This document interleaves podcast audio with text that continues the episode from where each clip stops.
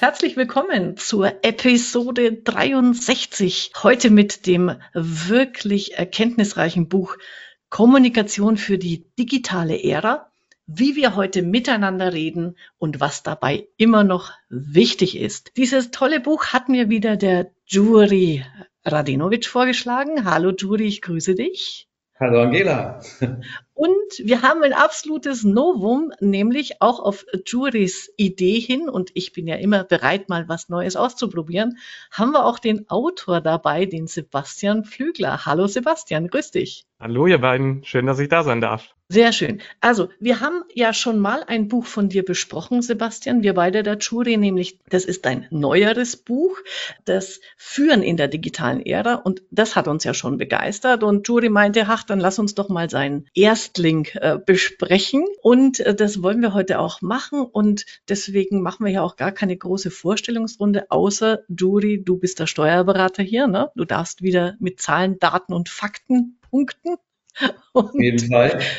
Ja. Und, genau. Und Sebastian, du berätst Unternehmen zu Themen eben Führung und Kommunikation, hast auch viele Beispiele dann in deinem Büchern drin, was immer das Ganze sehr gut belebt. Ja, und wir wollen uns jetzt einfach mal anschauen, was hast du uns da so mitgebracht an Ideen und die eine oder andere Leserfrage können wir dann mal auch direkt an dich stellen. Juri, was hat dich so bei dem Buch mitgenommen? Was hast du für dich schon so mal als Erkenntnisse gewonnen? Ja, also was mir an dem Buch äh, große Freude bereitet hat, war einfach immer wieder der Wechsel zwischen Theorie und Praxis. Also ist ja immer die Gefahr, dass man entweder ein Buch hat, wo man sagt, ja, sehr viele Praxisbeispiele, alles schön, aber es geht dann irgendwie nicht, nicht genug vielleicht in die Tiefe. Oder man hat ein hochtheoretisches Buch, vielleicht mit wissenschaftlichen Anspruch und irgendwann geht das geht dann vielleicht die Lesefreude dabei ein bisschen verloren. Und hier finde ich, Sebastian, ähm, hast du einfach einen sehr, sehr schönen Mix aus Theorie und Praxis in, über das Buch transportiert und man merkt dir einfach an, dass du auch ein Praktiker bist. Also nicht nur, dass du die entsprechende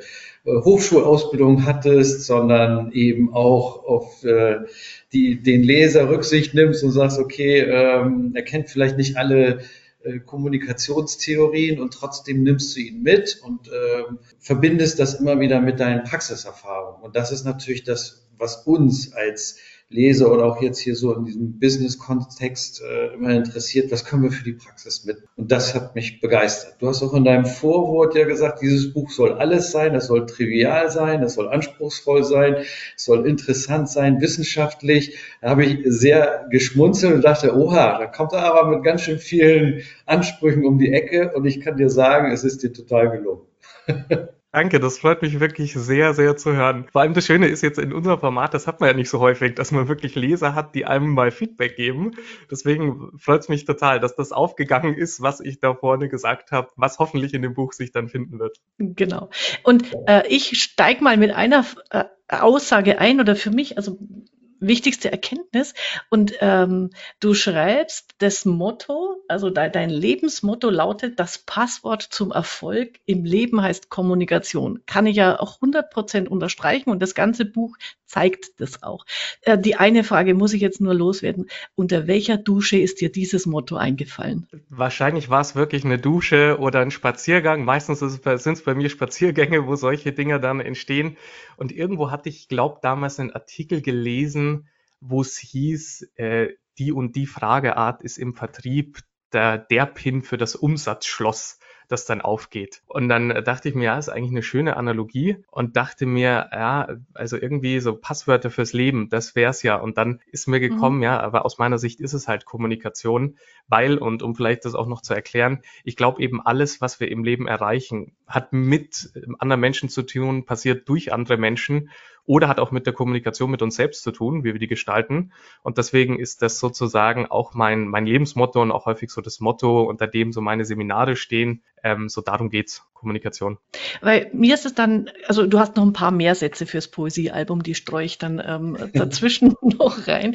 Äh, was mir in dem Buch klar geworden ist, dann eigentlich als ähm, was sich so durchzieht, Kommunikation als Beziehungsinstrument zu verstehen. Und das ist ja der große Unterschied, ähm, der im Buch auch super herausgearbeitet wird. Die persönliche Kommunikation, die kennen wir mit, mit der sind wir verbunden und schaffen Verbundenheit. Und die und äh, es gibt eben Dinge, die bleiben gleich in der Kommunikation, egal ob wir uns von Angesicht zu Angesicht oder schriftlich äh, miteinander verständigen. Und es gibt ein paar Besonderheiten, ähm, die es zu berücksichtigen gilt, wie die digitale Kommunikation zu mehr Missverständnissen führt.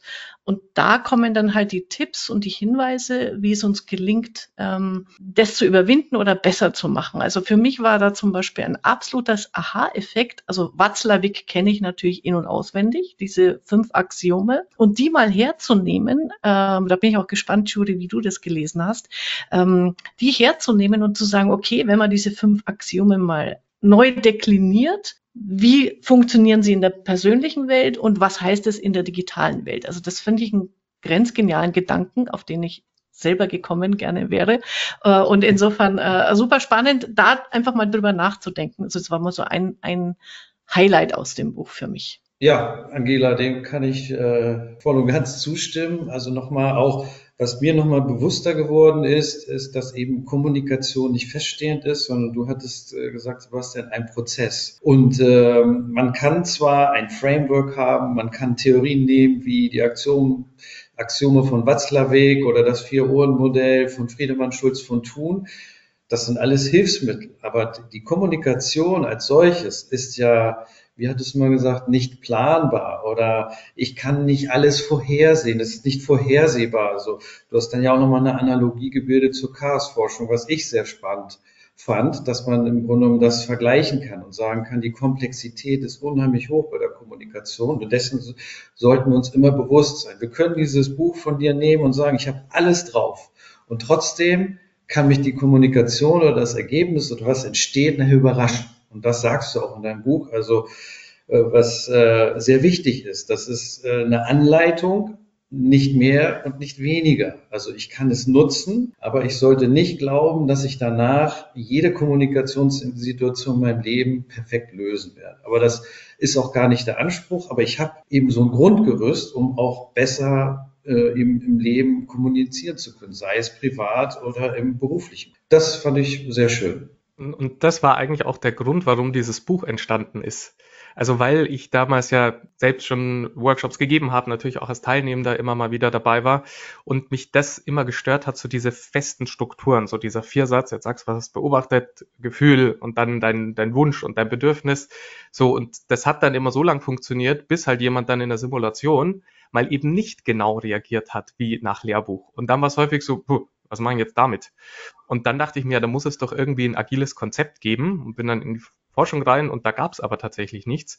Und daraus ist dann eigentlich diese Wiese-Methode entstanden, weil ich mir gedacht habe, man bräuchte was wie eben auf einer Spielwiese, dass ich sage, ich kann immer im Dialog bleiben, wenn ich möchte, je nachdem eben, welche Dialogart ich jetzt anstrebe. Also eben nicht zu sagen, was ja auch immer häufig gibt, so dieses dogmatische immer mit einer Würdigung starten, nee, wenn es nichts authentisch zu wertschätzen gibt, dann kein Wertschätzungsdialog. Dann will ich vielleicht einen Informationsdialog starten, wo ich eine clevere Frage stelle oder einen Emotionsdialog, weil ich plötzlich merke, boah, es kommt mir selbst die Wut und äh, das muss ich mal verbalisieren. Also ich glaube, dass es da viel, viel mehr Flexibilität gibt und wie du schon gesagt hast, genau, und eine Versicherung gibt's leider nicht. Deswegen ist auch dieses, dieser letzte Schritt, diese Ergebniskompetenz, also mit dem umgehen zu können, was da gerade passiert ist, auch unglaublich wichtig zu sagen, starte ich jetzt vielleicht wieder eine Kommunikation, muss ich es jetzt bei mir selbst lösen, muss ich vielleicht äh, hoch eskalieren, weil wir beide das jetzt nicht mehr miteinander lösen können. Also ja, und ich glaube eben auch nur aus, nur aus diesen vier Kompetenzen. Das Ergebniskompetenz hinten, dann Wiese-Methode, rhetorische Flexibilität in der Mitte und davor erstmal innere Klarheit zu haben und die wohlwollende Haltung. Aus dem wird dann sozusagen Schuh und auch da wieder, selbst wenn man das alles perfekt gemacht hat, gibt es keine Garantie. Ja, genau. Vielleicht sollten wir noch was zum Aufbau des Buches sagen. Mhm. Also es ist ja einmal natürlich Kommunikation und dann die digitale Ära. Und äh, dein, dein Motto ne, mit diesem Passwort ne, für das Leben ist Kommunikation gibt auch wieder, finde ich, sehr schön die Überschrift her. Passwort ist eigentlich etwas aus dem Digitalen und Kommunikation klar kann digital sein, aber bleibt letztendlich ja menschlich. Also solange wir jetzt keine perfekte KI haben, hoffentlich bleibt sie auch dabei. Also du beginnst in deinem Buch ja mit dem, was sich verändert hat durch die digitale Welt und leitest dann über, was bleibt und was ich im Grunde aus beiden Welten lernen kann. Und daraus entwickelst du dann eben, wie du sie genannt hast, Viso-Methode, die wir dann vielleicht nochmal etwas genauer erklären. Also das zum Aufbau, also finde ich auch nochmal schön, so damit zu beginnen, was sich alles geändert hat. Und da gibt es so herrliche Beispiele, finde ich. Also eins meiner Lieblingsbeispiele ist dein Starbucks-Beispiel mit dem Kaffee. Welchen Kaffee will ich denn nun haben? Latte Macchiato mit Sahne, Karamell und vielleicht ein bisschen sonst was Gewürz oder auch nicht. Ja, also das fand ich sehr schön, also dass uns diese Multi-Optionalität überfordert. Und das passiert eben auch tagtäglich uns in der Kommunikation. Ja, also sowas, ja. solche Beispiele, die eingestreut werden, die, die machen das natürlich locker und, und sehr plastisch. Ja, und also übrigens, äh, ich bin ja auch so ein Fan von Akronymen. Du bist ja der König der Akronyme. Ich habe mich sehr amüsiert, wenn irgendwie wieder das nächste aufgetaucht ist. Und äh, die, die kleine Frage brauche ich jetzt auch noch zwischendurch. Also du hast ja diese Wiese-Methode, wo die Buchstaben eben für verschiedene ähm, Dinge stehen. Äh, und du hast geschrieben, kann, du hast dir die patentieren lassen. Man kann sich tatsächlich ein Akronym patentieren lassen. Ähm, ja, tatsächlich. Äh, und zwar muss man dann eben da, ich glaube, das ist irgendwie das Bundesamt für Patentschutz oder so, das müsste ich nochmal nachgucken. Und dann ja. ähm, schickt man da eben hin, was ist es und muss dann auch aufzeigen, warum ist das denn jetzt wirklich ein Mehrwert. Also du kannst jetzt nicht mhm. äh, sagen, ich lasse mir jetzt Wolke patentieren, weil das gab schon, sondern ist das wirklich neu und gab so noch nicht. Genau, und dann, wenn das so ist, dann hat man wirklich da die, die Trademark drauf. Cool. Das, das also Patent. ich bin ja, wie gesagt, ich werde mir jetzt auch alle meine Akronyme ich guck mal, was da draus wird. Sehr da spannend. Fällt mein, da fällt mir mein Akronym nochmal ein. Ähm, wir hatten ja, und das hast du ja auch schon äh, erläutert in deinem Buch, das Akronym FOMO, Fear of Missing Out.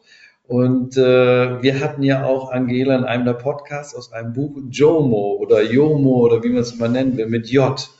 Und äh, J steht für Joy of Missing Out. Also das ist auch nochmal, finde ich, ein schönes Akronym im Gegensatz zu FOMO, dass man also gleichzeitig damit auch mal so eine Handlungsalternative aufzeigt zu FOMO. Vielleicht kann ja Donald, so hieß der Autor, ne, Donald Bruce oder so, das ja auch nochmal patentieren. Oder wenn er es nicht gemacht hat, Angela, Sebastian, nur zu. Wir gründen ein eigenes Patentamt für Akronyme. Und dann genau. werden wir alle gegeben. Sehr gut. Ähm, nee, was, was ich auch äh, gerade in diesem ersten Kapitel nochmal sehr gut fand und bei mir so ein paar Aha-Effekte ähm, erzeugt hat.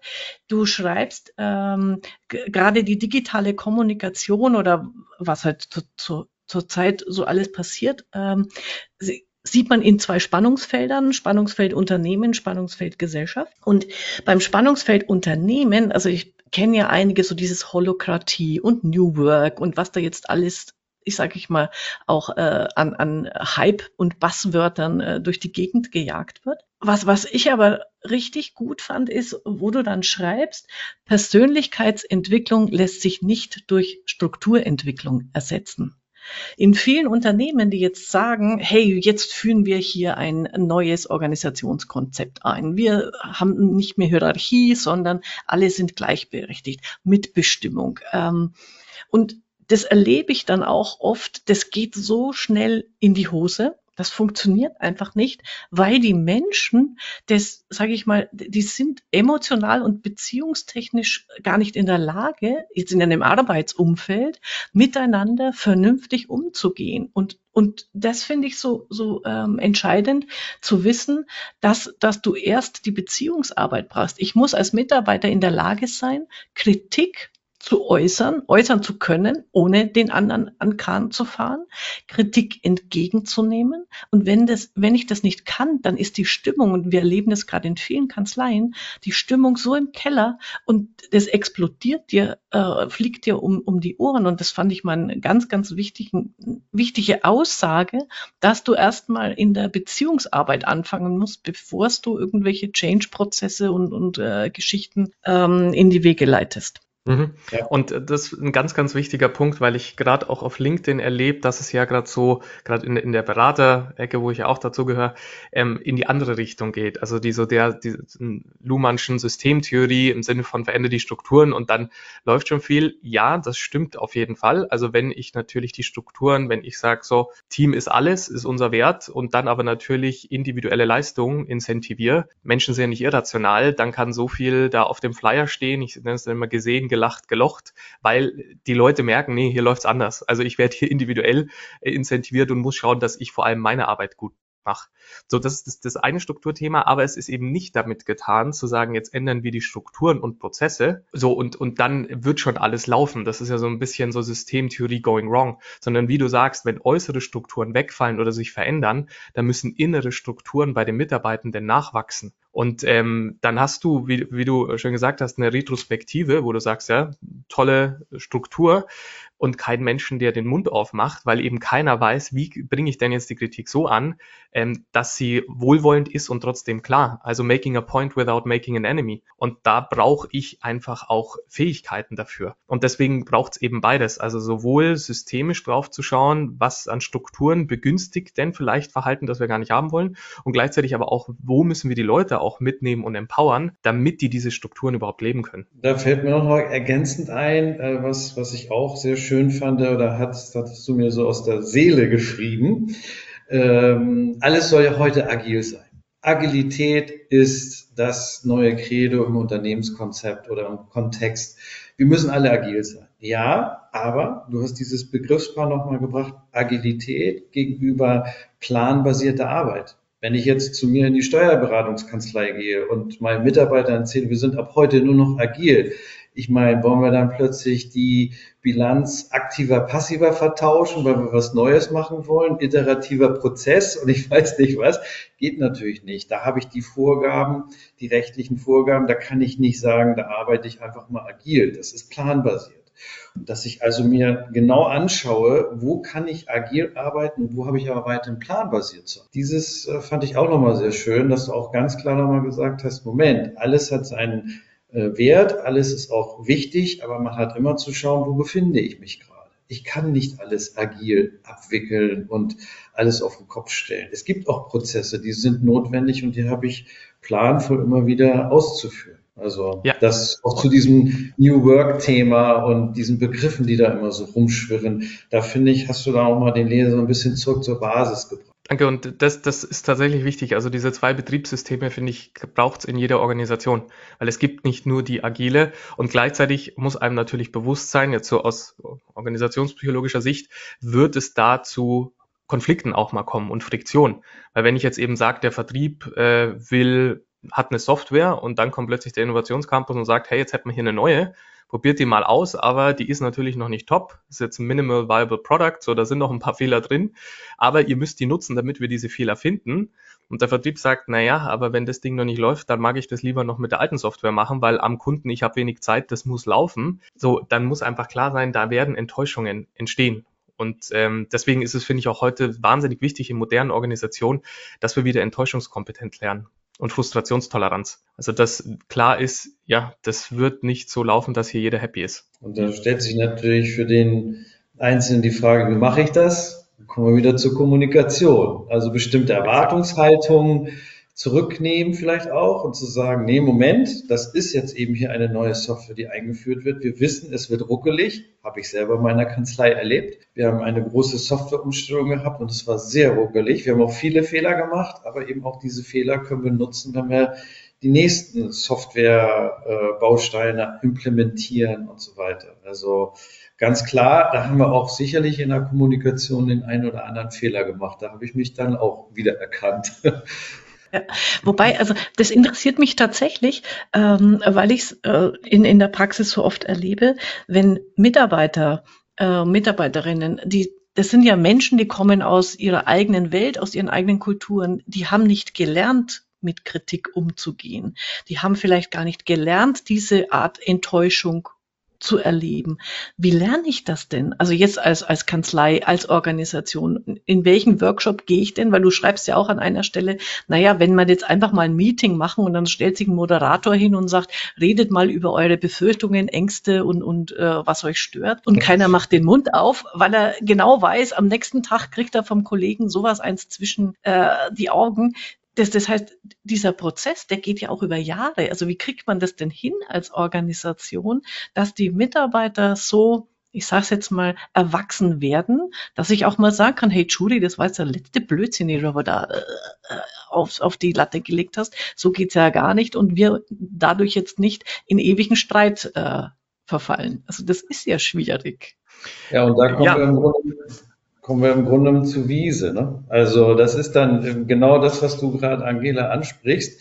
Es beginnt mit dem W von Wiese, mit der wohlwollenden Haltung. Dass ich zunächst einmal, auch wenn ich jetzt als Chef kritisiert wäre, dass ich mich nicht hinstelle und sage, hey, was erzählt mir hier denn der Mitarbeiter, der hat überhaupt keine Ahnung, sondern dass ich erstmal mit einer wohlwollenden Haltung rangehe und sage, hey, super, dass der auf mich zukommt und es mir sagen kann dass er sich traut, es zu sagen. Ich glaube, da beginnen wir eben immer an dem Punkt, ja, wenn wir sagen, wir haben hier vielleicht schwierige Gespräche, Veränderungsprozesse, äh, dass wir mit Wiese so ein Tool haben und uns daran erinnern können. Das ist für mich so das, was ich auf jeden Fall schon mal mitgenommen habe. Ich sage jetzt erstmal das W, die wohlwollende Haltung erstmal einnehmen. Genau, das ist sogar der, der zweite Schritt des W. Bei der Wiese-Methode ist noch der Wertschätzungsdialog. Aber den, also diese Wiese-Methode würde ich absolut, die hilft, um im Dialog zu bleiben. Ähm, Angela, jetzt hast du natürlich eine, eine äh, sehr komplexe Frage gestellt und deswegen boomt ja auch komplexe Beratung, weil da gibt's jetzt keine einfache Antwort. Also man kann sich sagen, so, jetzt machst du die drei Schritte. Deswegen ist auch häufig, wenn man dann in Organisationen geht, dass man sich das erstmal anschaut, dass man erstmal sozusagen erst Diagnostik, dann Intervention. Ein ganz wichtiger Satz in der Psychologie, den ich auch in der Beratung immer beachte. Also worum geht's denn jetzt eigentlich wirklich? Was wird denn da enttäuscht? Was aber aus meiner Sicht schon mal hilfreich ist, ist, und das sind sozusagen die zweite Schritte von diesen äh, vier Schritten innere Klarheit und eben, äh, Jury, wie du gesagt hast, die wohlwollende Haltung. Also wirklich mal die Klarheit zu bekommen, wo ist bei mir die Enttäuschung da? Ist es, ähm, weil ich das Gefühl habe, meine, meine Abteilung wird hier ständig übergangen? Ist es was Individuelles bei mir, weil ich plötzlich äh, das Gefühl habe, hey, ich müsste doch hier eigentlich viel mehr mitbestimmen und fühle mich jetzt ohnmächtig, weil der Prozess irgendwie an mir vorbeiläuft. Ähm, also das ist sozusagen immer ein Zeichen, kann ich mit innerer Freiheit auf das reagieren, was da passiert? Oder bin ich sozusagen gefangen in den Emotionen, die ich dann habe? Und bin ich dann nur noch enttäuscht und frustriert und deswegen haue ich jetzt mal um mich. Dann ist das eigentlich immer ein Zeichen von, da ist eine gewisse Unfreiheit. Das heißt, da muss ich erstmal innere Klarheit bekommen, was ist es eigentlich. Dann eben wichtig wohlwollende Haltung. Also die anderen schneiden mich jetzt vielleicht nicht aus dem Prozess raus, weil sie sagen, so, Sebastian, nehmen wir jetzt mal raus, sondern da wird es auch Notwendigkeiten geben. Deswegen, das finde ich auch ähm, in Mediation immer ein ganz, ganz wichtiger Punkt, mal zu gucken, weil wir denken ja immer so häufig, da ist eine Intention dahinter. So, als würde ich rausfinden, der wollte mich bestimmt rausschneiden. Ganz häufig, wenn man mit Menschen spricht, sind es systemische Notwendigkeiten, die da dahinter stehen. Also man müsste eigentlich mal fragen, was in unserem Unternehmen hatten das Verhalten, das ich da gezeigt habe, begünstigt. Und wenn man dann häufig Leute anschaut äh, oder mit denen spricht, sagen die ganz häufig, ja du, ich wollte dich auch nicht rausschneiden, aber das war die einzige Möglichkeit, die ich hatte, weil ich hatte die Vorgabe und das musste ich noch beachten. Das heißt also, da wirklich die wohlwollende Haltung zu bekommen und dann, wie Jury richtig gesagt hat, dann braucht es wieder den Dialog.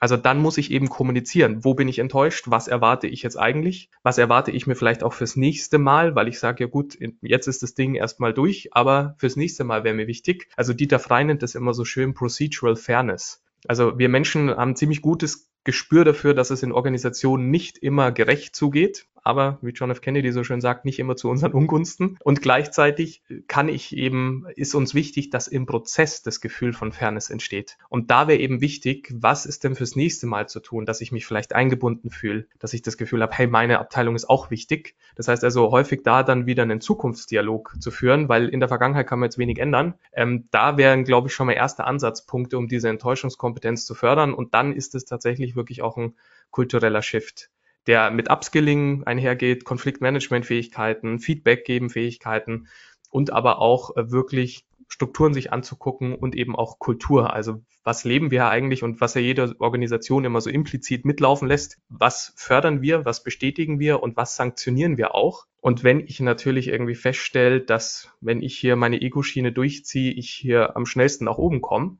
dann wird es einige Leute in der Organisation geben, die feststellen, ah, okay, das ist also the way to go. Dann mache ich das auch. Ähm, und das ist dann wirklich etwas, was ich als Organisation dann auch entweder dagegen steuern muss. Wie erlebst du das, Judy? Du hast ja auch äh, immer dir, bei dir in der Kanzlei viel Entwicklungsarbeit, viel Miteinander mit den äh, Mitarbeitern. Ähm, merkst du das auch? Also wo ich immer so den, die größte Schwierigkeit im Denken habe, ist, sind die Menschen bereit für Selbstreflexion? Du musst ja auch immer, um innere Klarheit zu gewinnen, um, um diese Bereitschaft haben, ich will mich jetzt in diesem Prozess weiterentwickeln. Und manchmal kriege ich halt so mit, irgendwie, es gibt halt Mitarbeiter, die sagen, nö, machen wir nicht. Es ist so, wie es ist. Und äh, für uns ist es gut, ne? So ungefähr. Und die, die anderen sollen sich mal schön abstrampeln, ist mir doch egal. Also wie kriegt man eine Gesamtkultur gedreht? Das finde ich so einen spannenden Prozess, das wenn man mal sagt, okay, wir wollen uns da hinentwickeln. Eine, eine spannende Frage und schwierige Frage, ganz klar. ähm, ich fange ganz profan an. Das hängt leider tatsächlich vom einzelnen Menschen ab. Ich kann nicht, wenn er schon intrinsisch, ich glaube, so heißt das in der Psychologie, bestimmte Eigenschaften schon mitbringt und äh, ich kann da nicht reingucken und weiß nicht, was ihn bewegt, ähm, dann werde ich ihn nicht verändern können. Also ich glaube, er muss eine bestimmte Grund Einstellung, Neudeutsch vielleicht Mindset mitbringen, das kann ich unterstützen, also im Sinne von fordern und fördern. Aber wenn die Basis von vornherein beim Menschen nicht gegeben ist, dann kann ich mich äh, als Führungskraft, als Kanzleienhaber abstrampeln, wie ich will. Ich habe keine Chance. Also ich kann sagen, dass das zum Glück bei uns nicht der Fall ist, dass also jeder in unserem äh, Team oder in unserer Kanzlei ähm, das gelernt hat über die Kollegen oder das auch von vornherein schon mitgebracht hat. Und das ist natürlich auch in der Organisation, wie du Sebastian sagst, ja auch ein Entwicklungsprozess, ganz klar. Äh, und wir als Führungskräfte haben das natürlich auch irgendwo vorzuleben und auch vorzugeben im Sinne von äh, so practice what you preach, also auch wenn ich das von einem Mitarbeiter einfordere, dann habe ich natürlich erstmal selber mich zu hinterfragen. Mache ich das denn? Bin ich bereit für Veränderung? Wo findet die Veränderung statt? Bin ich klar? Gebe ich ganz klar nach außen, was ich denke? Und wenn ich das erstmal vorlebe, dann kann ich auch zum Mitarbeiter gehen und sagen, hier, das ist das, was ich mir wünsche. Also im Sinne von erstmal Wünsch, Wünsche äußern, nicht Forderung, habe ich ja auch nochmal gelernt bei dir, Sebastian, den Unterschied zwischen Forderung und Wunsch nochmal zu sehen, finde ich auch nochmal sehr wichtig, dass ich also beim Wunsch nicht davon ausgehe soll, dass das also Fakt ist, das muss so sein, sondern ein, wäre wär schön, wenn es sich so entwickeln. Also auch eben zu zeigen, was man sich wünscht, auch nicht einen Druck da aufbauen. Das finde ich auch wichtig. Ähm, und auch manchmal gibt es auch eben unterschiedliche Entwicklungs, wie soll ich das nennen, Horizonte. Es gibt einige, die das sofort umsetzen können und einige, die brauchen noch ein bisschen. Aber wichtig ist auch auf alle dann individuell eingehen zu. Also ich glaube, es sind sehr, sehr viele Dinge in deiner kleinen Frage, Angela, äh, die man da zu beachten hat. Und immer wieder kommen wir zurück zum Individuum, zum einzelnen Menschen und und äh, also wahnsinnig viele gute Punkte. Genau, ich glaube auch ja. Also es braucht auf jeden Fall Individualität, also zu schauen, es braucht ja jeder Einzelne und äh, das mit dem äh, die Unterscheidung Wunsch Forderung äh, nochmal sehr sehr gut und gleichzeitig darf ich natürlich Forderungen stellen das ist, finde ich, jetzt das, was gerade so in dieser hybriden Arbeitswelt ähm, auch ein bisschen ins Extrem getrieben wird. Also wo ich auch in, in Beratungskontexten mitbekomme, jemand ist einfach irgendwo hingezogen und sagt, ja du, äh, ich kann jetzt einfach auch gar nicht mehr ins Büro kommen. Und da muss man halt sagen, also wenn ich eben jetzt Teil zum Beispiel von eurer Steuerkanzlei bin, dann ist es eine Mitgliedschaft, die ich eingehe. Und eine Mitgliedschaft hat eben auch ein paar Bedingungen. Und da ist es durchaus legitim zu sagen, als Arbeitgeber, du, wenn du da arbeitest, uns ist wichtig, wenigstens einmal die Woche kommst du. Und das darf ich, finde ich, aber es ist eine Leistungsbeziehung auf Zeit, die man da eingeht. Und ich finde äh, auch da zum Beispiel, es wird ja erst aus dem Quadrat was. Also eben, was braucht wir als Unternehmen? Was ist dir natürlich wichtig? Was ist mir als Führungskraft aber auch wichtig? Und was braucht vielleicht auch noch unser Team, weil wir bestimmte Verfügbarkeiten sicherstellen müssen und, und, und. Und ich glaube, erst so aus diesem Quadrat entsteht dann eigentlich wirklich eine stimmige Antwort. Und so wie ich es gerade ein bisschen wahrnehme, ist viele Mitarbeitende, die einfach sagen, ja, also so habe ich mir das jetzt eingerichtet im Homeoffice, so soll das bleiben. Man sagt, ja, aber also Wertschöpfung ist halt schon auch wichtig in Unternehmen und auch die Sichtweise des Teams. Und insofern darf man da auf jeden Fall äh, Forderungen stellen. Und äh, Angela, das, was du noch gesagt hast, stimmt ähm, absolut. Äh, also diese ganzen neuen New Work-Konzepte haben ein großes Implikat drin aus meiner Sicht, nämlich, dass man annimmt, Selbstbestimmung und Freiheit wäre etwas, was alle anstreben. Und das ist natürlich insofern wahnsinnig gebiased, weil das natürlich Berater gerne anstreben. Also ich bin selbstständig und Unternehmer, weil das für mich wichtige Werte sind. Ich kann aber total nachvollziehen, dass jemand sagt, das ist das absolut Schlimmste, was mir passieren könnte. Äh, so, ich mag einfach sehr gesicherte Verhältnisse und wissen, was mache ich von 9 bis 17 Uhr. Und äh, das darf man, finde ich, schon auch nicht vergessen, wenn das dann immer gepredigt wird, sondern da eigentlich zu gucken, das hat absolut seine Berechtigung und wo ist denn da der Mehrwert auch für die Organisation? Und nicht jeder muss agil und selbstbestimmt und New Work werden. Ja, Sebastian, du hast es äh, sehr schön gesagt, dieses mit selbstbestimmt und so weiter. Wir hatten ja schon den Nico Rose, auch in unserem viel Vorgespräch, der ja auch in seinem Buch Führen mit Sinn diese vier verschiedenen Quadrate nochmal aufgezeigt hat. Es gibt den Mitarbeiter, der sich verwirklichen will, der sagt, ich will was Gutes in die Welt bringen, ich gehe zu Greenpeace. Dann gibt es aber einen anderen, der sagt, nee, ich will from 9 to 5, ich will meine Aufgaben, die will ich gut erledigen und das ist. Und man kann dann nicht wieder ne, ein Typus nehmen und das ist es. Und zu New Work fällt mir auch nochmal ein, ein Beispiel ein aus unserer Branche. Also es gibt eine Big Four Kanzlei in, in Hamburg, die also ihre Büros total auf New Work abgestellt hat und so weiter. Und es gibt mittlerweile sehr, sehr viele ähm, Gemeinschaftsflächen und es gibt nur wenig Einzelbüros. Was ist jetzt passiert? Angeblich, ich bin ja nicht da gewesen, habe ich nur so gerüchteweise gehört, suchen sich immer die Partner die Einzelbüros, die ja eigentlich jedem zur Verfügung stehen. Und die Mitarbeiter dürfen schön New Work machen in den Gemeinschaften. Also da sind wir wieder bei diesem Practice what you preach. Wenn ich als genau. Kanzleiinhaber, als Chef sage, hier, wir machen jetzt alle nur noch New Work und nur noch Open Space und ich weiß nicht was, gehe aber als Erster ins Einzelbüro, dann passt es wieder nicht. Und dann frage ich mich, wie dann diese Konzepte fruchten. Genau. Und ähm, also mein, meine Frage, und das äh, kann ich dann einfach nochmal äh, so, so sagen, ähm, das ist auch so ein bisschen das Kritische, was ich immer sehe bei diesen ganzen Konzepten. Äh, wenn der wenn wir jetzt als Chefs oder als Berater sagen, ja, wir haben ja die wohlwollende Haltung, aber der andere hat sie einfach nicht, dann beißen wir uns einfach die Zähne aus. Dann kannst du mit noch so viel tollen Konzepten, Akronymen und, und sonst wie Vorschlägen kommen. Äh, wenn, wenn der Mitarbeiter sagt, ich will so, also ich, ich brauche mich nicht bewegen, weil ich bin ja gut so, wie ich bin, äh, dann ähm, passt entweder die, die Arbeitsbeziehung nicht mehr, dann passt man halt nicht zusammen. Das sind dann ja auch Erkenntnisse, die man trifft. Oder äh, man findet irgendwo den Punkt bei den Mitarbeiterinnen, bei dem Mitarbeiter, wo man sagt, hey, wir im Sinne wohlwollende Haltung. Wir wollen dir ja was Gutes tun. Wir wollen ja, dass es uns miteinander besser geht und jeder trägt da sein. Man darf es nicht zu, ideal, zu sehr idealisieren.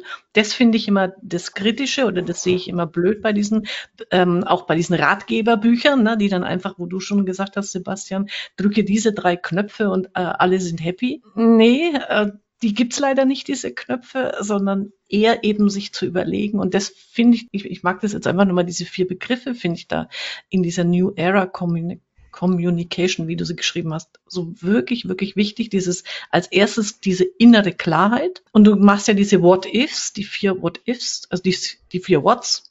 Ähm, sich zu fragen, finde ich super, super hilfreich. Das zweite ist eben dieses äh, wohlwollende Haltung. Das dritte dann die rhetorische Flexibilität. Und das vierte, du hast es auch schon angesprochen, Judy, das war für mich auch nochmal so ein Aha.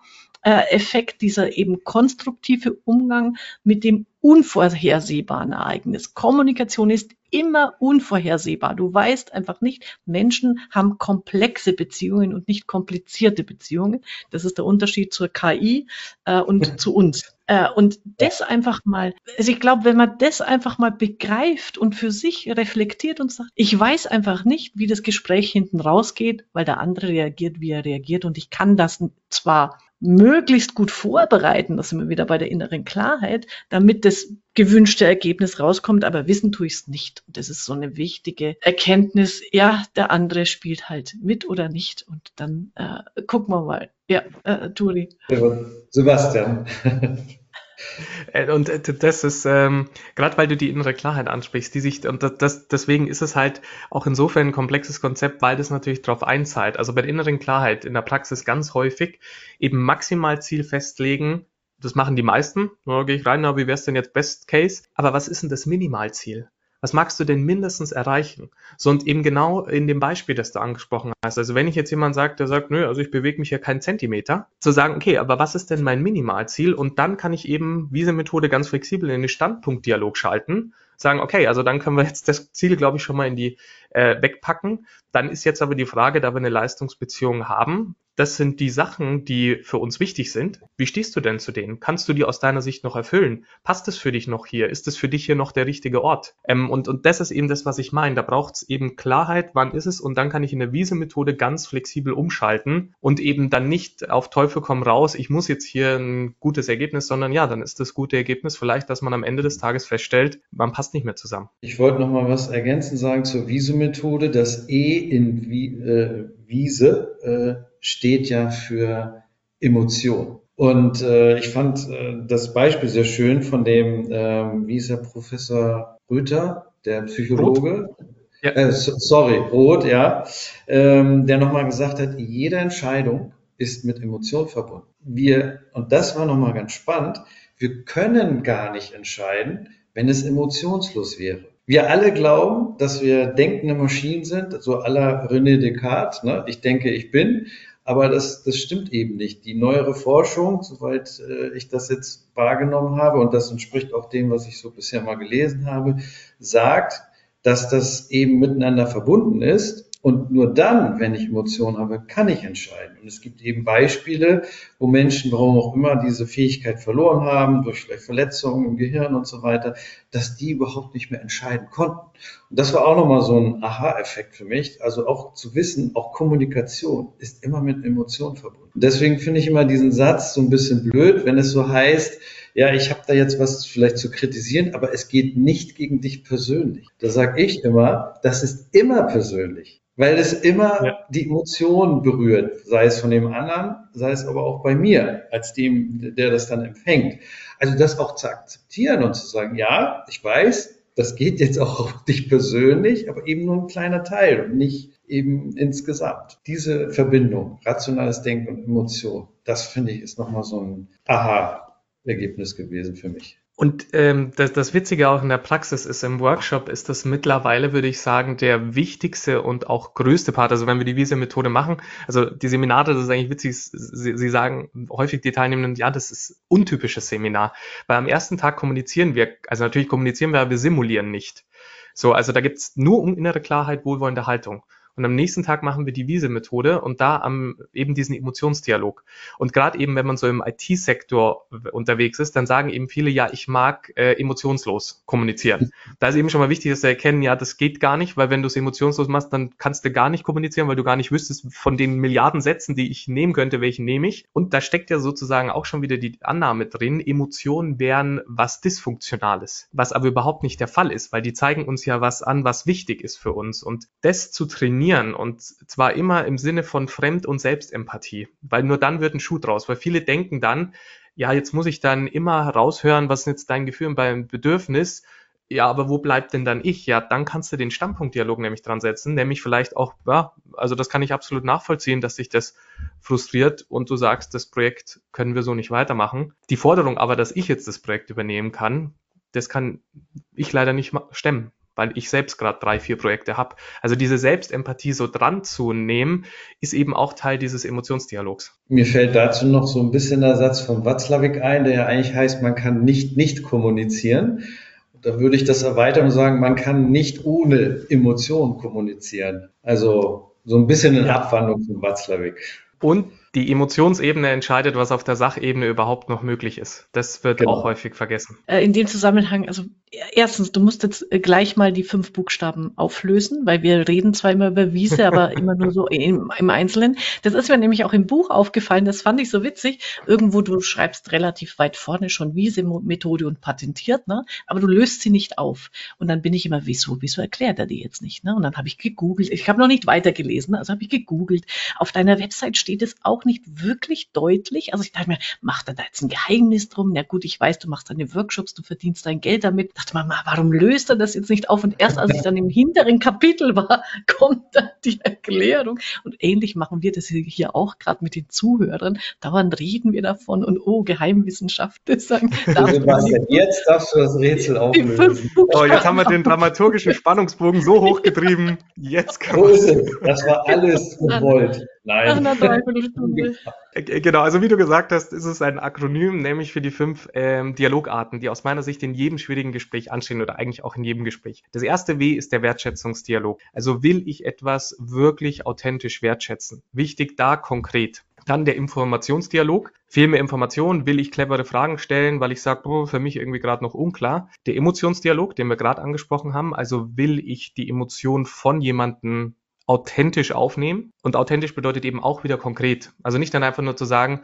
das verstehe ich, sondern ja, was verstehe ich denn jetzt wirklich? Was sind das Bedürfnis, das ich wirklich nachvollziehen kann? Welche Emotion kann ich wirklich auch nachvollziehen? Oder eben auch meine eigene Emotion reinzubringen. Also eben auch mal zu sagen, du, ich glaube, ich brauche jetzt eine Pause. Ich merke, ich bin gerade so in meinem Film drin oder mir kommt auch die Wut, brauche kurz eine Pause. Dann der Stammpunktdialog, den ich zur Sache machen kann. Also will ich eben da was begründet sagen oder will ich Feedback geben, Verhaltensfeedback. Und dann zu guter Letzt der Entscheidungsdialog. Also steht jetzt gerade in den Dialog, den wir haben, eine Entscheidung an und dann eben, wo dann kann ich das festmachen und wie kann ich entweder dann konstruktiv und klar und verbindlich Ja sagen oder eben auch wohlwollend und wertschätzend ablehnen. Und die Idee dazu, äh, und deswegen ist eben auch Akronym Wiese, dass man sich wie auf einer Spielwiese bewegt. Das heißt also immer, wenn jemand was gesagt hat, kann ich mir überlegen, welche Art von Dialog mag ich denn jetzt führen? Und eben muss nicht zwanghaft immer mit einer Würdigung starten oder das oder das, sondern ich schaue, was ist jetzt gerade stimmig und dann ähm, sage ich das, weil das ist sozusagen für mich das Wichtigste eigentlich in Kommunikation. Aristoteles hat das mal Aptum genannt, kann sich merken mit Englisch appropriate. Also was ist stimmig? Und ich finde, gute Kommunikation ist stimmig. Und die darf auch mal krachen, da darf auch mal eben das Wort nicht genau perfekt rauskommen. Aber wenn ich sage, ja, aber das war jetzt gerade das, was gebraucht hat, aus meiner Sicht, weil dann kann ich ja wieder auch flexibel auf der Wiese rumlaufen und damit umgehen, ähm, dann finde ich, ist Kommunikation immer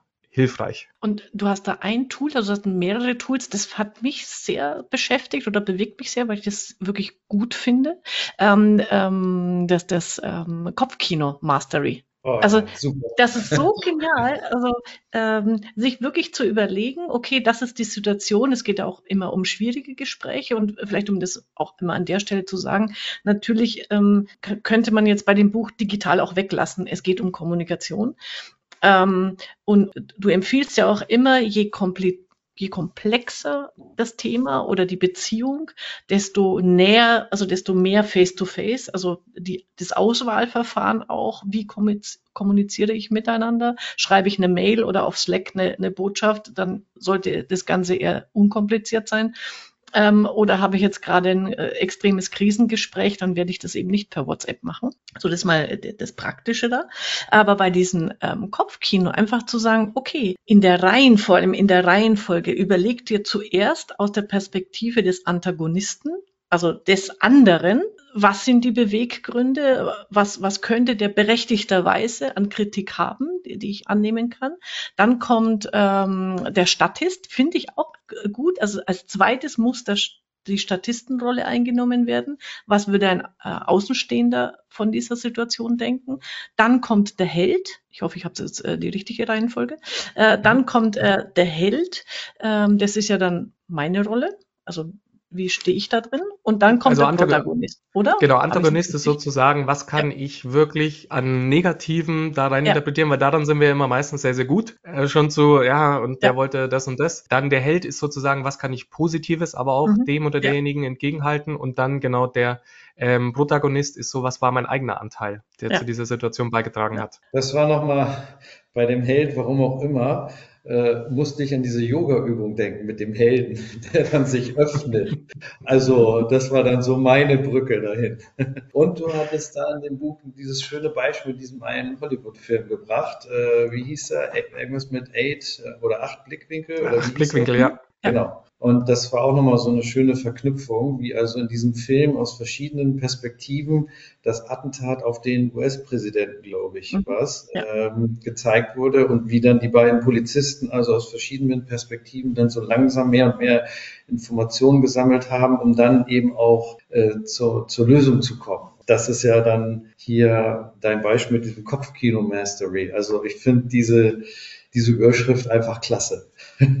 Also nächstes Mal, wenn ich Kopfkino habe, dann kommt auf jeden Fall Kopfkino Mastery und acht Blickwinkel. Sehr schön. Und äh, das, das Gute ist, weil wir eigentlich in so schwierige Gespräche häufig eigentlich viel zu eindimensional reingehen, sondern wir haben dann den Antagonisten im Kopf und im besten Fall soll die Gegenseite zustimmen und dann kann ich sagen, ja, wusste ich doch.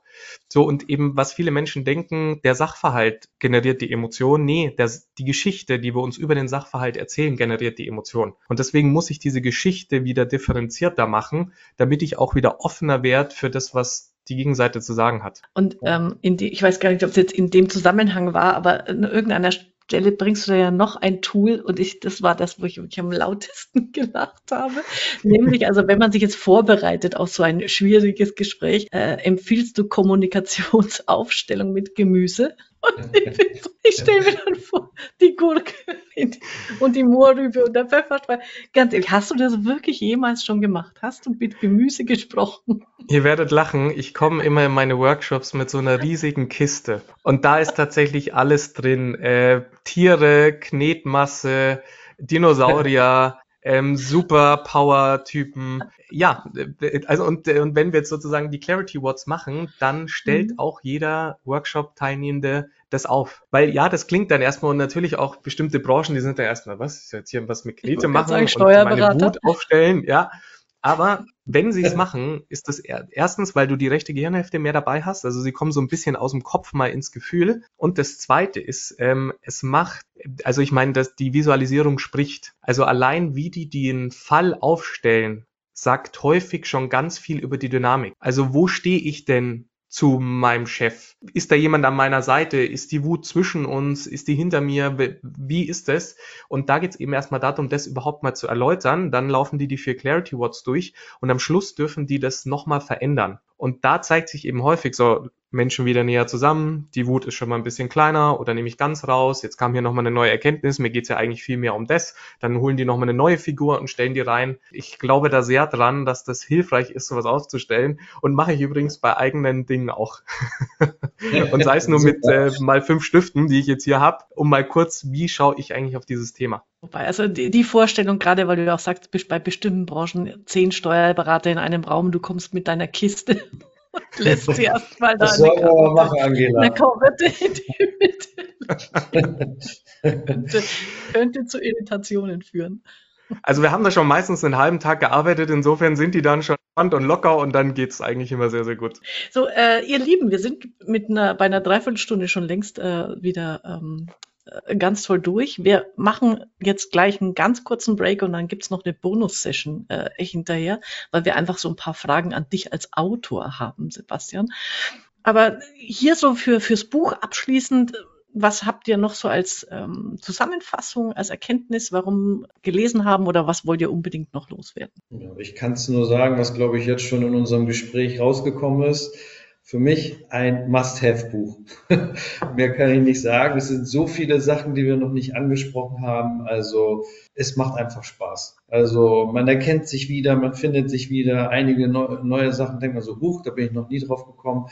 Kopfkino Mastery haben wir angesprochen. Muss man machen, muss man gelesen haben. Also einfach, es macht Spaß, das zu lesen und kann nur jedem empfehlen zu sagen, hier, guck dir das mal an, lies das mal man lernt unheimlich viel. Das ist äh, sehr, sehr schön zu hören. Also das freut mich wahnsinnig und vielleicht äh, noch für, für die, die es dann, die es dann kaufen oder sich generell mit den Tieren beschäftigen. Kommunikation ist ein Prozess. Also man darf da sehr geduldig und wohlwollend auch mit sich selbst sein. So, das Ding heißt eben Communication Skills und nicht Communication Knowledge. Wir, glaube ich, wissen alle sehr gut, was sollte man in Gesprächen nicht tun, was sollte man da beachten, aber es in dem Moment abrufen zu können, das ist die Champions League. Und das funktioniert ganz häufig nicht. Auch ich versemmel wahnsinnig viele Gespräche. Und gleichzeitig die zwei, drei, wo es super funktioniert, auf die fokussieren, gucken, was habe ich denn da rausgezogen und dann einfach wirklich stetig dranbleiben. Und das können wirklich so kleine Sachen sein.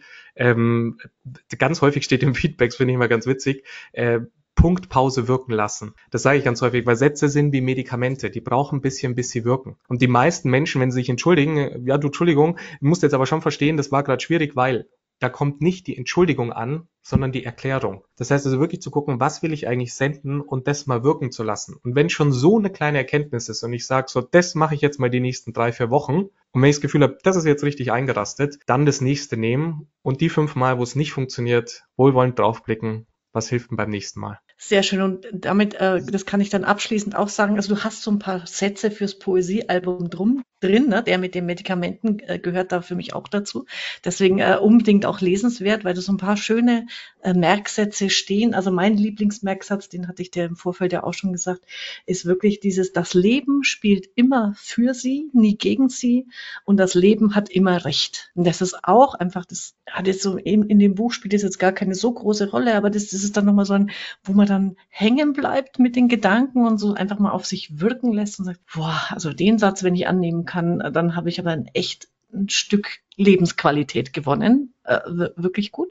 Und äh, für die Leser oder für jetzt die Zuhörer, die, die sich mit dem Buch auseinandersetzen wollen, was, was ich sehr gelungen finde auch, und du hast die Frage im Vorfeld auch gestellt, das finde ich immer toll bei solchen Managementbüchern, dass du jedes Kapitel mit, mit digitalen Tipps abschließt. Also du hast äh, auf eine sehr, also nicht einfach nur eine Wiederholung dessen, was drin steht, kürzer, sondern du bringst nochmal die Tipps aus den jeweiligen Kapiteln sehr schön auf den Punkt, immer abschließen, so dass man nochmal, auch wenn man hinterher, wenn man das Buch gelesen hat, hergehen kann und über die digitalen Tipps nochmal so ein, ah, stimmt, das nehme ich mir jetzt vielleicht mal für die nächsten vier Wochen vor, dieses oder jenes auszuprobieren. Also insofern für mich äh, sehr rund, sehr gelungen äh, und sehr lesenswert. Danke. Sehr gut. Also äh, an dieser Stelle beenden wir das Sprechen übers Buch und äh, quatschen jetzt, und wer, wer noch dranbleiben will, hört halt zu, ähm, quatschen jetzt einfach nochmal so über ähm, Autoren unter sich oder Leserfragen mhm. of the of the uh, track. Meine Frage oder Turi, du hattest es ja auch, wie lange hast du geschrieben? Von, von, von der ersten Seite bis zur Drucklegung. Wie lange hat es gedauert? Es waren so. beim ersten Buch rund vier Monate. Und da habe ich mir aber tatsächlich äh, fast alle Aufträge abgesagt, so ein paar habe ich noch gemacht, weil ich äh, festgestellt habe, also so dieses immer im Workshop sein und dann hast du den einen Tag und jetzt müsstest du am Buch schreiben, äh, dann kommt, da küsst dich natürlich nicht die Muße, sondern dann hockst davor und denkst dir so, hm, was, was soll da jetzt rauskommen? Äh, und dann habe ich festgestellt, nee, ich mag das am Stück, ich mag das wirklich in der Tiefe durchdringen, habe dann vieles abgesagt und dann vier Monate war es fertig. Und ging das zweite Buch dann schneller? Das ging tatsächlich länger, weil ich da den Modus ein bisschen anders hatte. Da hatte ich nicht quasi vier Monate mir komplett freigenommen, sondern immer so drei, vier Tage am Stück. Und dadurch hat sich aber gezogen. Also da habe ich tatsächlich die ganze ähm, Zeit auch genutzt. Das war dann fast ein Jahr und habe es dann auch einen Tag vor Abgabe abgegeben. Und das erste Buch habe ich ja zwei Monate schon davor, wo dann der Verlag gesagt hat, das bekommen mit der Planung, das wird trotzdem jetzt normal erscheinen. ähm, also war auch sehr ungewöhnlich. Aber beim zweiten habe ich die Zeit wirklich voll genommen. Und äh, also wie gesagt, ich habe ja auch Bücher geschrieben. Hast du mhm. jemals nach dem Schreiben deine Bücher nochmal von A bis Z gelesen? Wie, wie ein Leser also ich habe das nie gemacht, ich gebe es zu. Äh, und bin dann immer, manchmal, weil ich weil ich mich selber zitieren will, ne, greife ich in meine Bücherblätter so durch, weiß ungefähr, wo es steht, damit ich den richtigen Satz finde. Und dann denke ich mir manchmal, also Entschuldigung, das muss, da Selbstlob muss jetzt daher, ne? Dann denke ich mir mal, das ist ja toll, toll, was ich da geschrieben habe. Ich habe das total vergessen. Aber ja. was ich hier nicht äh, für tolle Erkenntnisse, äh, ich könnte mich mal selber dran halten, was ich da so schreibe. Geht dir das auch manchmal so?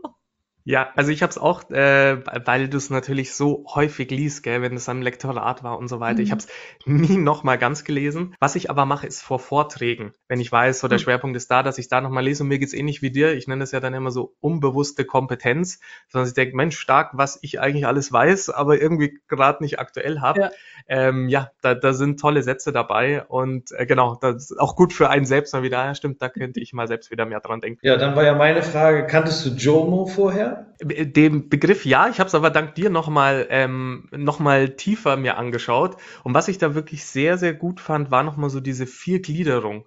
Also dieses, du du hast quasi, bist nicht dabei, weil du einfach nicht kannst, also afrikanische Regionen, die einfach wirklich keinen Zugang haben. Dann, dass du kurzzeitig mal JOMO hast, weil es nicht funktioniert, also Stromausfall und du denkst, ach schön, dass jetzt mal nichts reinploppt. Dann welche, die das ja langfristig willentlich machen, die sagen so, ich lese jetzt keine Zeitung mehr. Finde ich immer, also ich bin einfach kein Freund immer von Dogmatik, sondern dann eigentlich die vierte Stufe, die er sagt, wo er sagt, so willentlich, aber eben zeitlich begrenzt. Da, das mache ich auch selbst. Also wirklich zu sagen, ja. so jetzt Flugmodus und jetzt mal nichts, kein Pop-up, kein Show-up. So ein bisschen Part-Time Digital Detox. Genau, genau.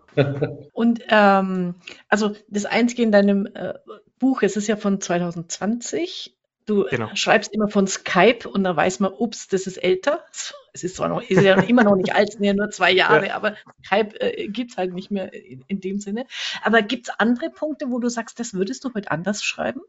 Würdest du inhaltlich irgendwas äh, anders sehen oder schreiben? Oder sagst du, nee, das hat noch äh, voll und ganz ähm, Gültigkeit für dich? Also tatsächlich viel ändern würde ich, glaube ich nicht, weil ähm, das, das an sich rund ist. Ich würde, glaube ich, nochmal stärker den Fokus, äh, also der ist ja schon da, aber den Leuten nochmal klarer machen, weil das merke ich in den Workshops immer, immer mehr, wo eigentlich mittlerweile fast schon drei Tage bräuchten.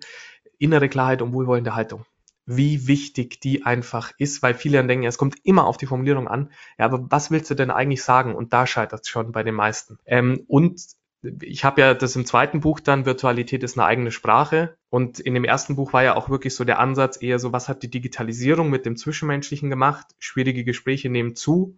Hier hast du die Anleitung für schwierige Gespräche. Und ich wollte ja gar nicht immer so, so ganz, ganz granular werden. Wenn ich es jetzt heute nochmal machen würde, würde ich, glaube ich, schon mal so ein Kapitel machen. Hey, E-Mail-Kommunikation, Do's and Don'ts. Wenn du auf Slack schreibst, folgendermaßen, ähm, das würde ich diese Virtualität einfach da noch mit reinnehmen. Aber das war damals einfach auch noch gar nicht, hat sich so noch gar nicht abgebildet. Äh, aber zur E-Mail-Kommunikation, die Frage ist mir ähm, gestern noch eingefallen. Ähm, gerade wenn es so um auf Slack, auf LinkedIn oder irgendwo so eher in diesen Chat-Bereich ich brauche manchmal länger, um zu überlegen, welches Emoji nehme ich jetzt, äh, als für die Formulierung eines Textes und habe dann das Gefühl, ich, es muss aber ein Emoji drin sein. Das ist jetzt so eine Erwartungshaltung, ne? dass du quasi ähm, keinen reinen Text mehr schreiben kannst. Das ist vielleicht eine blöde, blöder Gedanke von mir, aber kennt ihr das auch? Auch? ja, total. Also gerade im privaten Bereich, im, im, beruflichen Kontext im Moment noch nicht. Da, da sind auch die Mandanten sehr, sehr sparsam mit Emojis. Aber im privaten Bereich, wenn ich da jetzt noch eine Nachricht ohne Emoji schreibe, dann haben wir schon diesen Negativitätseffekt. Also ja. das hattest mhm. du, Sebastian, ja auch schon in deinem Buch wenn jemand gewohnt ist, permanent tausend Emojis zu versenden und kriegt eine Nachricht von mir ohne jeglichen Emoji, dann hat das schon bei dem den Negativitätseffekt. Also, und dieser Druck, den, den spüre ich auch, Angela. Kann ich, kann ich nur. Das, das strengt mich so an manchmal. Ja, ich habe das auch im Motto, privaten Bereich ganz extrem, ja. dass ich denke, und ich bin mittlerweile dazu übergegangen, wenn ich das habe, dass ich eine Sprachnachricht. Weil da habe ich wieder zusätzliche Komponenten, die du ja auch immer ja. wieder äh, bringst, Sebastian, die auch wichtig sind. Stimme, Intonation, wie sage ich es überhaupt? Ja, und dann habe ich da weniger Missverständnis. Da bin ich ja wieder, was diesen Kommunikations, was die Kommunikationstreppe angeht, bin ich ja hier wieder näher dran. Ja, oder ja. du hattest dieses Beispiel mit der Entfernung gebracht. Face to face, ein Meter, oder was ist, wenn ich 200 Meter oder unendlich weit weg bin? Ähm, und das versuche ich durch Sprachnachricht. Ja, so. Ja, ähm, und, und genau das, was ihr gesagt habt. Also diese Negativity Bias bei E-Mails ist wirklich ein Problem. Also E-Mails werden immer negativer gelesen, als sie eigentlich gemeint waren. Deswegen bitte immer doppelt so warmherzig, halb so kaltblütig schreiben. Als Empfänger Mikrowelle sein. Das ist auch sein. Poesiealbum. Genau. Sag und, mal, und doppelt so warmherzig. Äh, doppelt so warmherzig, halb so kaltblütig. Ja, und, ja genau, steht im äh, Buch, habe ich mir auch rausgezogen. Genau, und ja, sozusagen auch da als Empfänger ein bisschen eine Mikrowelle sein, also den Inhalt ja. Böse war es wahrscheinlich gar nicht gemeint. Gleichzeitig, äh, genau, wir denken dann immer, jetzt machen wir es mit Emojis besser. Wenn man sich jetzt so Studien anschaut, ist es häufig so, dass das gar nicht so dazu beiträgt. Selbst wenn ich eine Aussage und dann knall ich ein Emoji hin, weil die manchmal eben falsch interpretiert werden oder dann auch nicht so eine Wirkung haben. Und da bin ich auch immer Freund davon, wenn, so als Daumenregel, wenn das Schreiben anstrengend ist und keinen Spaß macht, dann würde ich ein, eine Medium, Medienstufe höher gehen. Und das ist eben, wie du perfekt gesagt hast, zum Beispiel eine Sprachnachricht schicken, weil Stimme, äh, Stimme überträgt Stimmung. Das heißt also, wir hören wahnsinnig viel raus, wie was gemeint ist, aus der Stimme.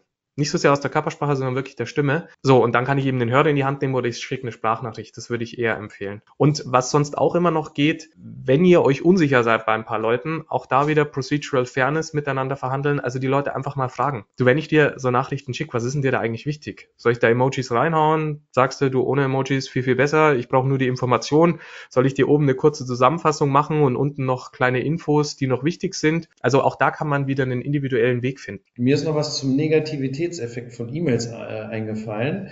Ähm, wir versuchen uns in die Lage zu versetzen, wie es beim Mandanten ankommen könnte. Und da stellen wir uns immer die Frage, ist die E-Mail jetzt für ihn überraschend? Wir haben E-Mails, die kommen monatlich, zum Beispiel die Buchhaltungsauswertung, die Gehaltsabrechnung. Aber wir haben eben auch E-Mails, die möglicherweise überraschend kommen. Und was wunder, wundersam ist, einfach telefonisch vorankündigen allein ein kurzer Anruf, Achtung, da kommt eine E-Mail, könnte vielleicht anders aufgefasst werden, reicht. Das ist ein Ein-Minuten-Gespräch, der man dann sagt, ist in Ordnung und das war's. Und äh, der ist nicht mehr überrascht und kann das dann mit entsprechender ne, doppelt so warmherziger Einstellung dann lesen. Also das haben wir gelernt äh, über die Jahre, dass das Wunder wirkt. Super Idee. Ähm, noch eine Frage, die mich beschäftigt hat, hat jetzt zwar wieder mit dem Buch zu tun, aber macht ja nichts. Du schreibst ja auch so mehr oder weniger ein kleines Kapitel über künstliche Intelligenz und den Unterschied zu, zu Menschen und KI und was da geht oder was noch nicht geht. Ähm, äh, hat sich da in, in deiner Wahrnehmung oder, oder hat sich da was verändert inzwischen? Weil es, es hat ja immer geheißen, irgendwann ist die KI so schlau, da, dass sie unser Denken überholt, dass sie schlauer ist als wir. Irgendwo habe ich im Moment noch nicht das Gefühl, dass das der Fall ist. Oder vielleicht kriege ich die Entwicklung nicht mit. Ähm, aber hat sich da in den letzten zwei, drei Jahren eigentlich irgendwo fundamental was verändert? Also bei mir ist das Gefühl jetzt, irgendwo gibt es gerade Stillstand an der Stelle. Also es gibt schon einige Sachen, die sich, die sich verändert haben. Also zum Beispiel jetzt mit dem AlphaGo, äh, also DeepMind, die ja da dahinter stehen, die haben jetzt schon mhm. einige Sachen vorangetrieben, die revolutionär sind. Also die haben zum Beispiel eine KI entwickelt, die so Matrizenkalkulationen machen. Das heißt also quasi, da wird gesagt, hey, schau doch mal auf dieses Ergebnis, so effizient wie möglich zu kommen. Und da war eigentlich, gab es mal einen Mathematiker, der hat immer gesagt, also 49 Berechnungen braucht's, drunter geht nicht. Und diese KI hat einfach so vor sich hingespielt und äh, hat mit 47 äh, gesagt, nee, das geht eigentlich viel schneller. So, und jetzt kann man sagen, ja, was hilft es? Das könnte eben dazu führen, dass zum Beispiel PCs und Laptops 20 Prozent schneller werden, weil die mit Matrizenkalkulationen arbeiten. Oder es gab ja früher immer bei AlphaGo, musste man ja noch das Regelwerk mit eintippen.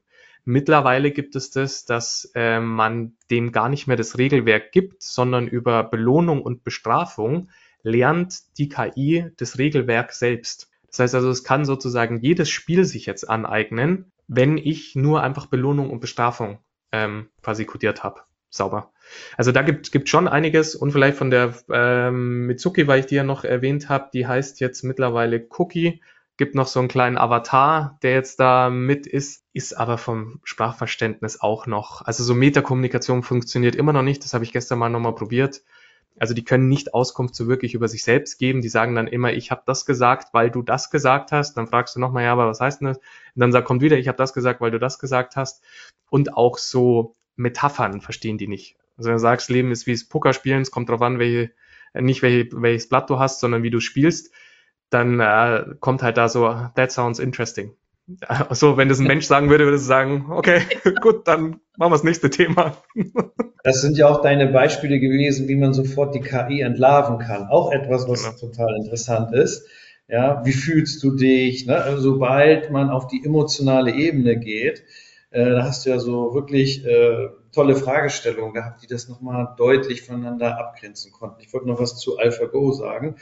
Ähm, das ist eben auch so ein kleiner Paradigmenwechsel, glaube ich. Bisher, zum Beispiel bei Schach, hat der Computer, was weiß ich, fünf Millionen Züge im Voraus berechnet. Und deswegen sind Computer, die kann man einfach nicht mehr schlagen. Da ist die menschliche Kompetenz nicht mehr imstande, so weit die Züge vorauszudenken. Und bei AlphaGo hat sich das eben von der Strategie geändert. Da ist nicht mehr dieses Ja-Nein-Prinzip, sondern du hattest das ja schon äh, erklärt, Sebastian. Da gibt es eben diesen, diesen Anspruch, es muss nur noch gut genug sein für das Ergebnis. Es muss nicht zu 100 Prozent sein. Man arbeitet mit Wahrscheinlichkeit. Man hat also jetzt verschiedene Algorithmen kombiniert und das wird nochmal in dieser Netflix-Doku AlphaGo total spannend dargestellt. Und da muss man aber sagen, wenn man die sich nochmal anguckt, dann sagt, muss man sich eigentlich auch sagen, naja, es geht ja auch nicht darum zu sagen, Mensch gegen Maschine, sondern die Maschine wird ja auch wieder von ganz vielen ähm, Experten gefüttert. Und das kommt auch nochmal in diesem Beispiel oder in dieser Netflix-Doku raus, wie eben dieser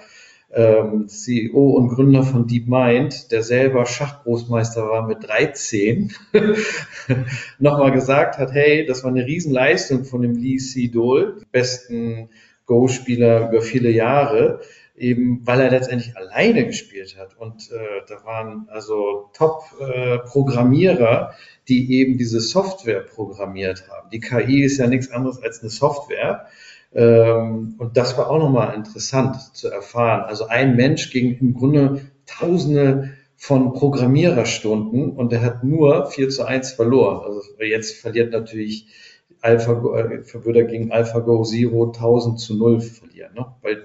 Diese AlphaGo Zero Version, die sich das alles selber beibringt, die schlägt auch die Ursprungsversion jedes Mal. Und ähm, weil du das auch als kleines Beispiel in deinem Buch hast, überall jetzt in der Zeitung liest man ja, die, so 23 äh, wird das Jahr von VR, also Virtual Reality und mit diesen Brillen und so.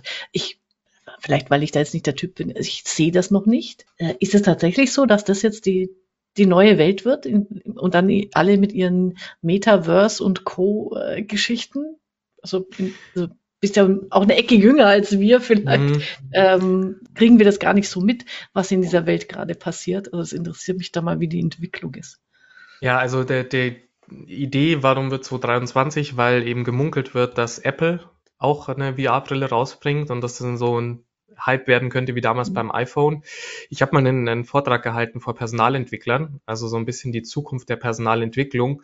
Und ich glaube tatsächlich, dass das Metaverse ein großes Ding wird, weil es viele Dinge bedient, die heute Zoom nicht bieten kann und MS Teams. Also ich sage immer, das ist eigentlich so ein bisschen Schwarz-Weiß-Fernsehen, was wir gerade da mhm. E-Learning-mäßig machen, sondern es hat einfach, ja, also Menschen sind immer weniger bereit, irgendwie lang irgendwo hinzufahren für eine Weiterbildung und gleichzeitig wollen Menschen im Moment of Need Unterstützung.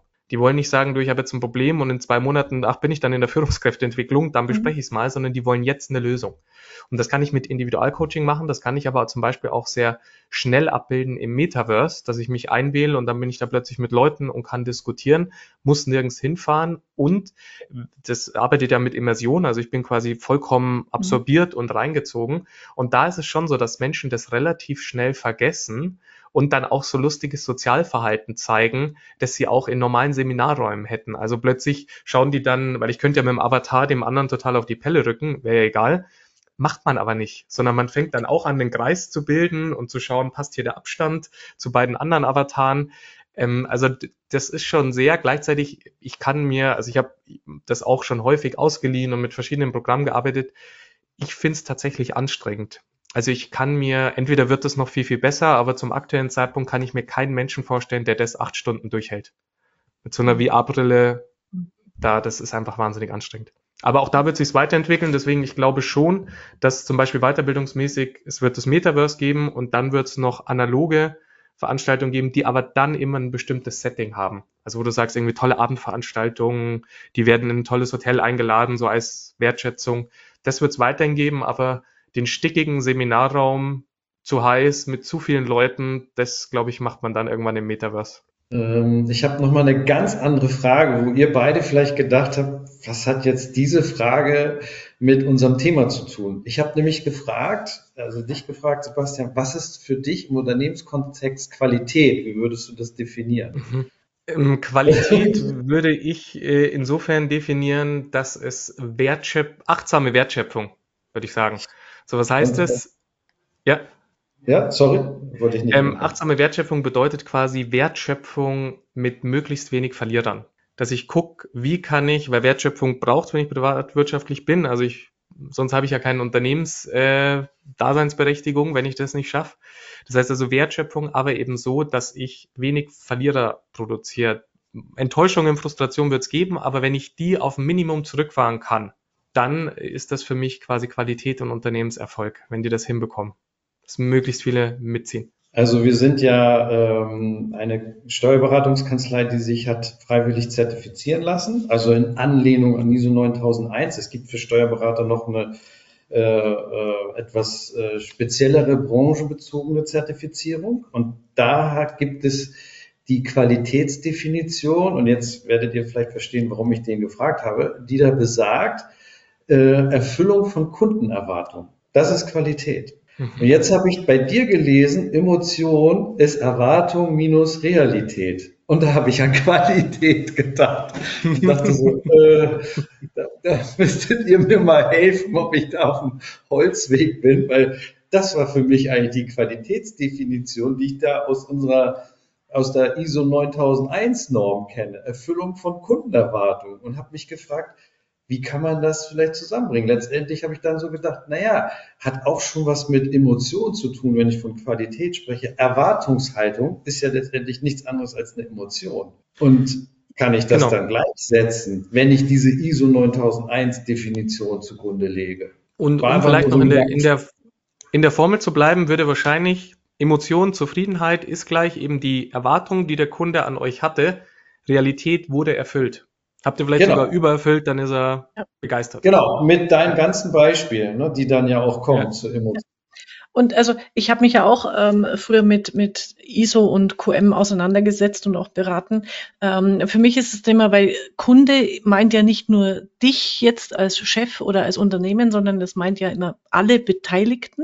Und für mich ist insofern, ich habe das dann immer genannt, ähm, das, äh, die Zufriedenheitstriangel. Also der Chef muss zufrieden sein, die Mitarbeiter müssen zufrieden sein und die Kunden müssen zufrieden sein. Und wenn alle drei im Gleichklang happy sind, dann hast du Qualität. Also mhm. das ist so für mich ein schönes Bild, wo man einfach sagen kann, jetzt kann man noch die Stakeholder dazu nehmen, aber die haben wir in unserem äh, Kanzleikontext in der Regel nicht. Also man kann auch ein Quadrat draus machen, aber ich finde es mit der Triangel eigentlich sehr schön, wenn die eben einen schönen Dreiklang bildet emotional, eine Emotionstriangel.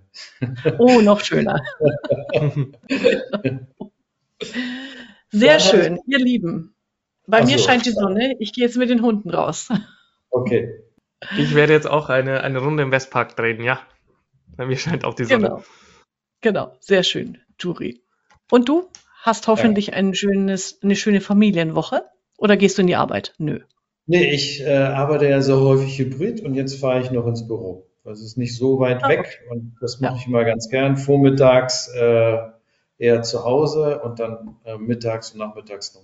Dann sage ich danke. Das war eine sehr schöne Triangel, die wir hier im äh, Gleichklang haben klingen lassen. Eine schöne Emotionstriangel, ja. Danke ja, euch, dass genau, ich da sein genau, durfte. Das hat hervorragend funktioniert. Insofern sage ich danke für diese tolle Danke euch. heute wieder. Sebastian, ich schicke dir noch mal meine anderen Kommunikationsdaten, äh, also E-Mail und äh, Mobilnummer schicke ich dir nochmal. Ähm, wenn, wenn was ist. Umgekehrt würde ich mich nochmal bei dir melden. Mhm. Total gerne. Okay. Danke. Super. Angela. Macht's gut. Super. Danke, danke euch. Ciao. Ciao. Das war's für heute. Das nächste Buch steht schon im Regal. Auf Wiederhören bei der Leseoptimistin.